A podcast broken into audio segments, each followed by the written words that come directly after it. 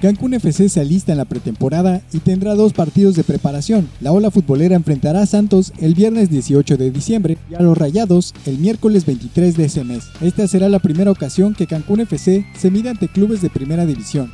Ya que hablamos de la primera división, la Liga MX confirmó su calendario para el torneo Guardianes 2021. Los partidos comenzarán el próximo 8 de enero y terminarán sus 17 jornadas el 3 de mayo. Al igual que el Guardianes 2020, este campeonato tendrá una fase de reclasificación a un solo partido, que se jugará el 8 y 9 de mayo.